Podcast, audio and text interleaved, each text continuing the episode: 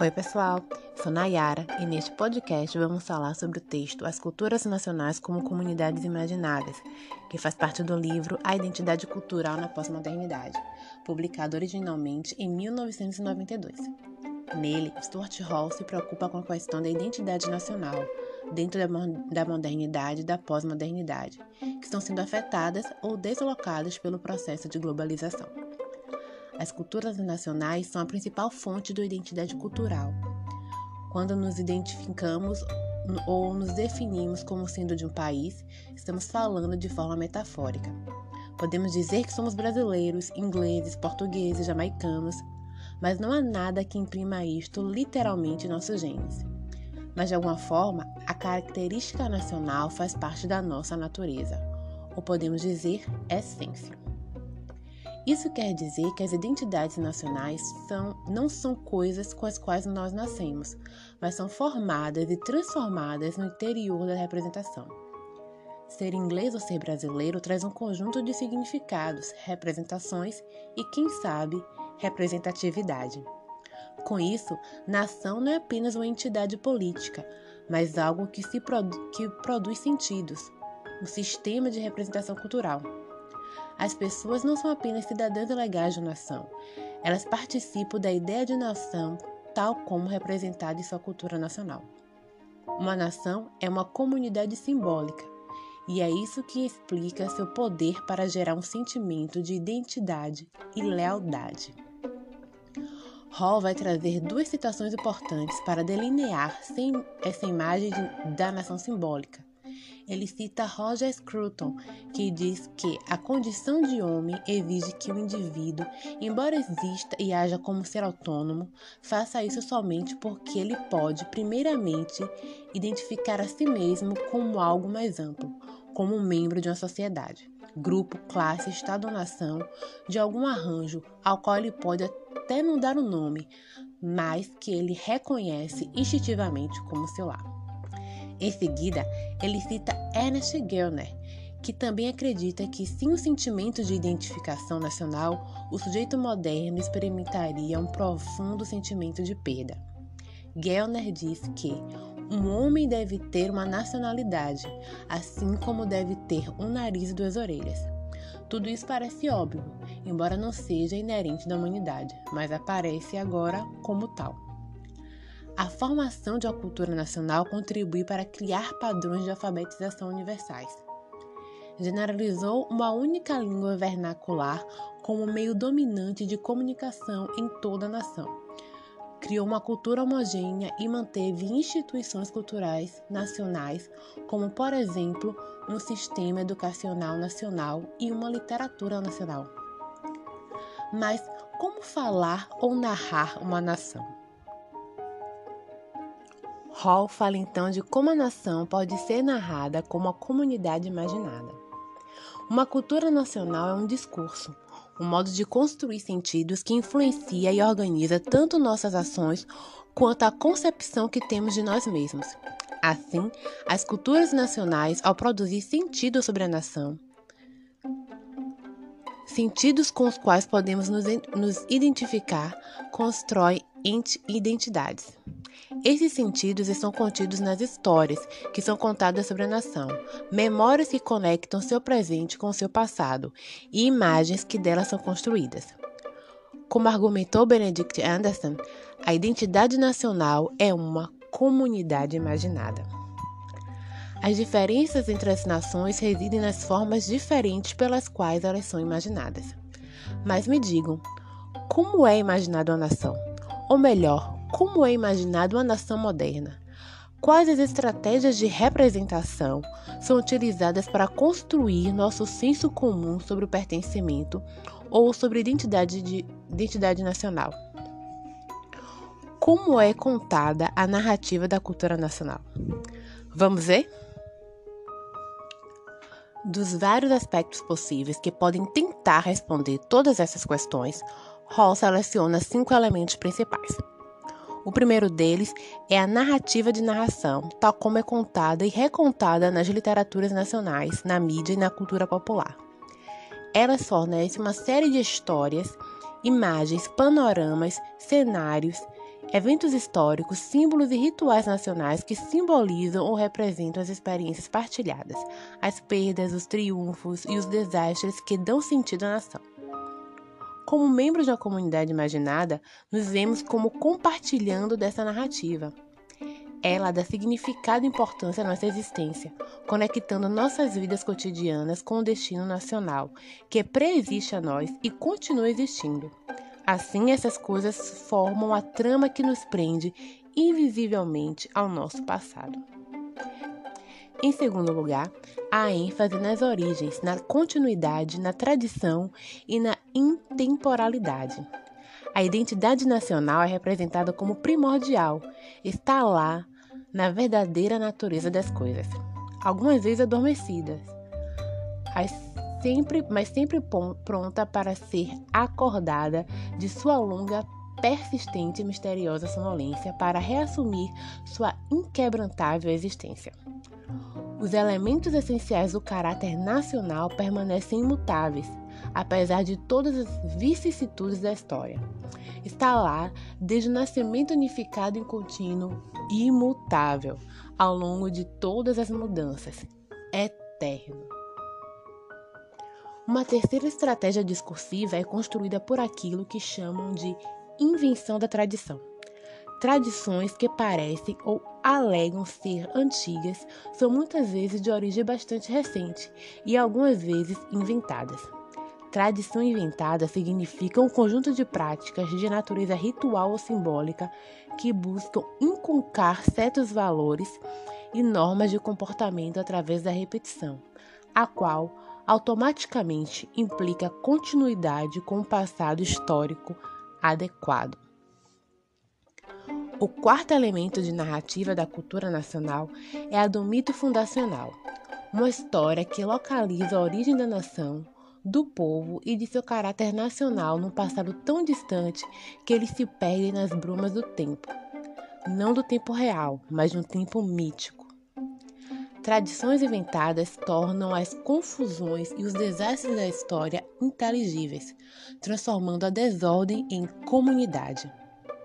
Mitos de origem também ajudam povos desprivilegiados a conceberem e expressarem seu ressentimento e sua satisfação em termos inteligíveis. Eles fornecem uma narrativa através da qual uma história alternativa ou uma contranarrativa que antecede as rupturas da colonização pode ser construída. Novas nações são, então, fundadas sobre esses mitos.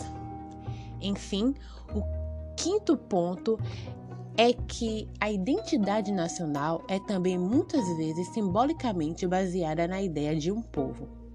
O discurso da cultura nacional não é assim tão moderno como aparenta ser. Ele constrói identidades que são colocadas de algum modo ambíguo entre o passado e o futuro. Ele se equilibra entre a tentação por retornar às glórias passadas e o impulso por avançar ainda mais em direção à modernidade. As culturas nacionais são tentadas, algumas vezes, a se voltar para o passado, a recuar defensivamente para aquele tempo perdido quando a nação era grande. São tentadas a restaurar as identidades passadas.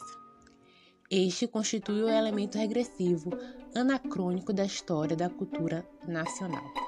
História com E. Como muito bem foi observado, os nacionalismos do mundo moderno são a expressão ambígua de um desejo por assimilação universal e, simultaneamente, por adesão ao particular, a reinvenção das diferenças. Na verdade, Trata-se de um universalismo através do particularismo e de particularismo através do universalismo. Quase terminando a construção de Hall, podemos dizer que uma cultura nacional atua como uma fonte de significados culturais, um foco de identificação e um sistema de representação. Mas será que essas culturas e identidades nacionais são mesmo unificadas? Ernest Reina vai dizer que três coisas constituem o princípio espiritual da unidade de uma nação. 1. Um, a posse em comum de um rico legado de memórias. 2. O desejo de viver em conjunto. 3.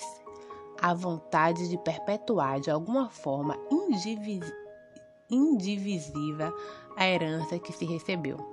Ou seja, para Hall, o que constitui identidade nacional é a comunidade imaginada, as memórias do passado, o desejo por viver em conjunto e a perpetuação da herança. De forma simples, podemos dizer que não importa quão diferentes seus membros possam ser em termos de classe, gênero ou raça, uma cultura nacional busca unificá-los numa identidade cultural, para representá-los todos como pertencendo à mesma e grande família nacional. Assim, essa ideia de unificação está sujeita à dúvida, à, à dúvida por diversas razões. Uma cultura nacional nunca foi simples, um simples ponto de lealdade, união e identificação simbólica. Ela também é uma estrutura de poder cultural.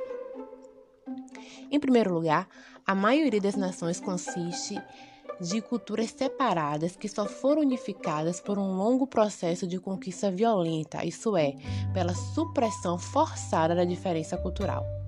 Esses começos violentos que se colocam nas origens das nações modernas têm primeiro que ser esquecido, antes que se comece a forjar a lealdade com uma identidade nacional mais unificada e mais homogênea.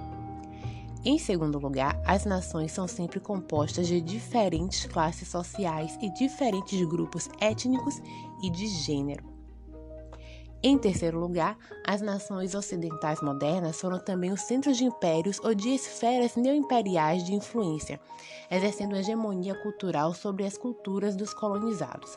Assim, em vez de pensarmos nas culturas nacionais como unificadas, deveríamos pensá-las como constituindo um dispositivo discursivo que representa a diferença como unidade ou identidade. Elas são atravessadas por profundas divisões e diferenças internas, sendo unificadas apenas através do exercício de diferentes formas de poder cultural. Entretanto, as identidades nacionais continuam a ser representadas como unificadas. Uma forma de unificá-las tem sido a de representá-las como a expressão da cultura subjacente de um povo único. A etnia é o termo que utilizamos para nos referirmos às características culturais, língua, religião, costume, tradições, sentimentos de lugar, que são partilhados por um povo. É tentador, portanto, usar a etnia dessa forma fundacional. Portanto, as nações modernas são todas híbridas culturais, são híbridos culturais. Por isso, é ainda mais difícil unificar a identidade nacional em torno da raça Stuart Hall então cita Paul Gilroy, que diz que enfrentamos de forma crescente um racismo que evita ser reconhecido como tal, porque é capaz de alinhar raça como nacionalidade, patriotismo e nacionalismo. Um racismo que tomou a distância necessária das grosseiras ideias de inferioridade e superioridade biológica e busca agora apresentar uma definição imaginária de nação como uma, uma comunidade cultural unificada. Assim, quando vamos discutir se as identidades nacionais estão sendo deslocadas, devemos ter em mente a forma pela qual as culturas nacionais contribuem para costurar as diferenças numa única identidade. Agora, depois de conhecer um bocado dessas reflexões desenvolvidas por Hall sobre cultura nacional e identidade cultural, vamos ver como isso tudo se relaciona com a identidade e cultura nacional brasileira e com o desenvolvimento da literatura brasileira, bem como a relação dessas identidades com a representação feita do nosso país dentro da literatura. Quando Hall fala de língua como uma unificador nacional, podemos correlacionar com a língua nacional e oficial brasileira, o português. A língua que é falada em nosso país é originalmente europeia, marca de uma colonização, de uma aculturação. A conquista do nosso país, em termos gerais, não permitiu que os outros povos é, que ajudaram a construir nosso país de diversas formas tivessem lugar. Por exemplo, os povos nativos originais não puderam ver suas línguas coestrelando o rol de línguas oficiais do Brasil. Não falamos nenhuma das línguas de origem indígena, não falamos nenhuma das línguas de origem africana. Não vemos nossa literatura ser escrita em nenhuma dessas línguas.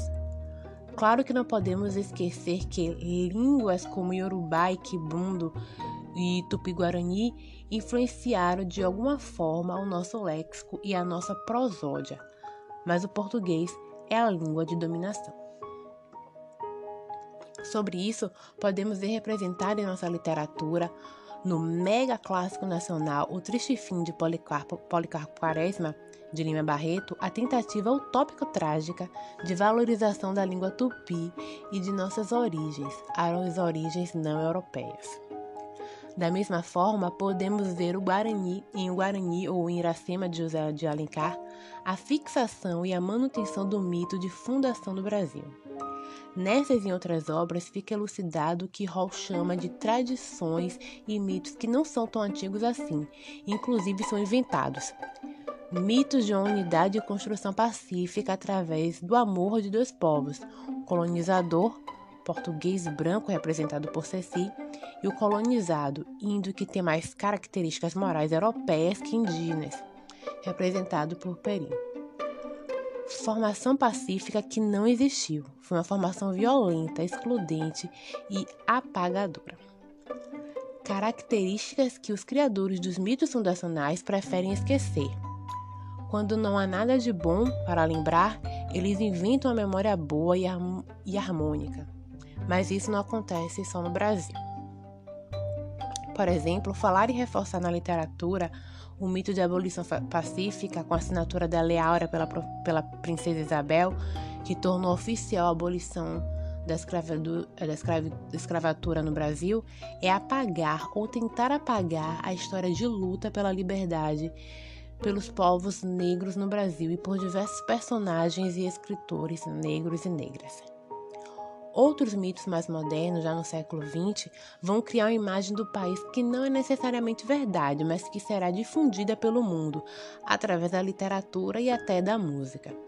É o exemplo da Bahia criada nas obras de Jorge Amado, cujos personagens, características e estereótipos vão perdurar até hoje, como a hipersexualização da mulher negra e também da mulher baiana, a ideia de baiano como lento e preguiçoso, entre outras coisas. Por falar nisso, se tratando mais especificamente de Bahia, vamos ter na atualidade a difusão de que a Bahia é um grande opaió. Então, a partir disso, será que podemos dizer que esses mitos e tradições podem perdurar para sempre? Será que não podemos criar novos mitos e novas tradições que possam ajudar a transformar o país positivamente? Será que a literatura, como no passado, não tão distante, pode ajudar a mudar a ideia de Brasil, tanto para os brasileiros como para os, para os estrangeiros? É, é, gente. São muitas perguntas, mas também muitas respostas. Podemos delimitar e delinear muita coisa sobre a construção simbólica e imaginária do Brasil através da nossa literatura. Então, deixo vocês aí com essas várias reflexões e muitas outras que virão. Bons estudos e até mais!